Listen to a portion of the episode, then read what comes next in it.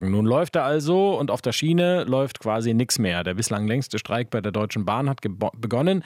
Seit heute Morgen 2 Uhr streiken viele Lokomotivführer der Gewerkschaft GDL auch im Personenverkehr, nun schon zum vierten Mal im aktuellen Tarifkonflikt, in dem beide Fronten härter wirken als eine Fuhre Gleisschotter.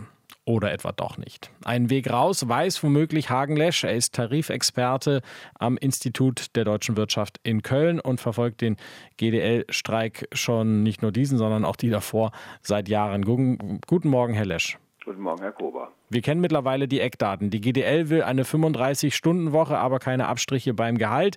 Die Bahn sperrt sich dagegen äh, und will das nicht akzeptieren. Warum und ist das der Knackpunkt?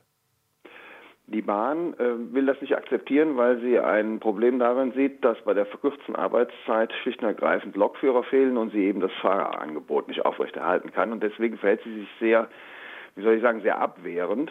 Die GDL hat aber die Verhandlungen eben und den Einstieg vor allen Dingen in die 35-Stunden-Woche. Die Bahn bietet ja bisher keine 35. Sie bietet zwar Arbeitszeitverkürzungen, aber eben nicht so weitgehend, wie die GDL das will. Sie macht das zur Vorbedingung, die GDL, für Tarifverhandlungen. Und es kommt ja noch was hinzu. Die GDL will auch in Bereichen Tarifverträge durchsetzen, wo sie eine Minderheitengewerkschaft ist, wo nach dem Tarifeinheitsgesetz der Tarifvertrag, den sie abschließen würde, auch gar nicht zur Anwendung käme. Und das ist auch eine Vorbedingung und das ist halt eine Situation, wo halt Ja oder Nein gefragt ist und wo die Parteien jeweils noch nicht diese Grenze zum Ja übersprungen haben. Und da knallen äh, der Gewerkschaftschef Weselski und der Bahnvorstand, der Personalvorstand äh, da ziemlich äh, aufeinander.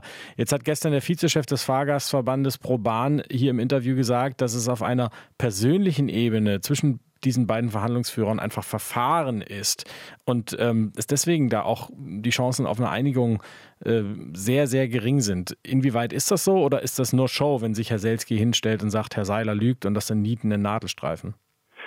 Nein, die Beobachtung teile ich, dass die beiden nicht miteinander können. Das merken Sie, Sie haben das gesagt, am Umgangston. Das ist aber kein neues Phänomen. Das ist eigentlich auch äh, prägend, seitdem äh, die GDL bei der Bahn eben eigenständig Tarifverhandlungen führt. Also eigentlich schon in den frühen 2000er Jahren. Ganz schlimm wurde das 2008.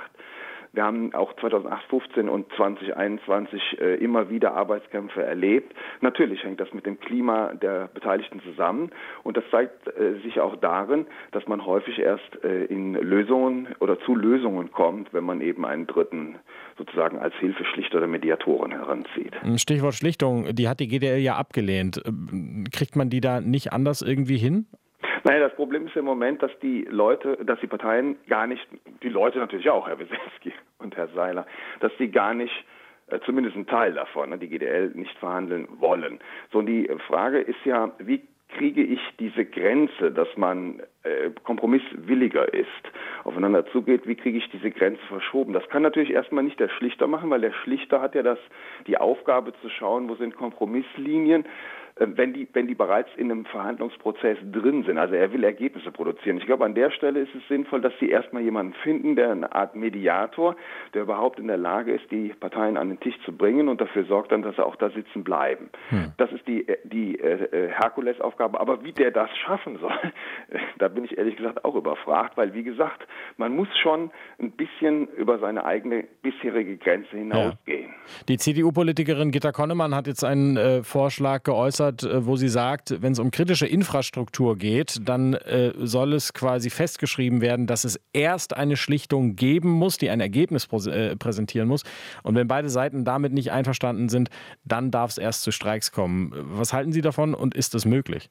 Ja, eigentlich ist dieser Gedanke gut, weil der Streik soll ja immer das letzte Mittel sein. Und äh, gerade in diesem Konflikt sieht man ja nach zwei Verhandlungsrunden scheitern die Tarifverhandlungen und vor allen Dingen, äh, wir haben jetzt einen Warnstreik und zwei mehrtägige Streiks gehabt, ohne dass irgendwann mal verhandelt wurde. Das zeigt ja, dass da irgendwas falsch läuft. Und die obligatorische Schlichtungsverpflichtung würde natürlich in einem bestimmten Stadium einfach zwingen, dazu zwingen, sich hinzusetzen.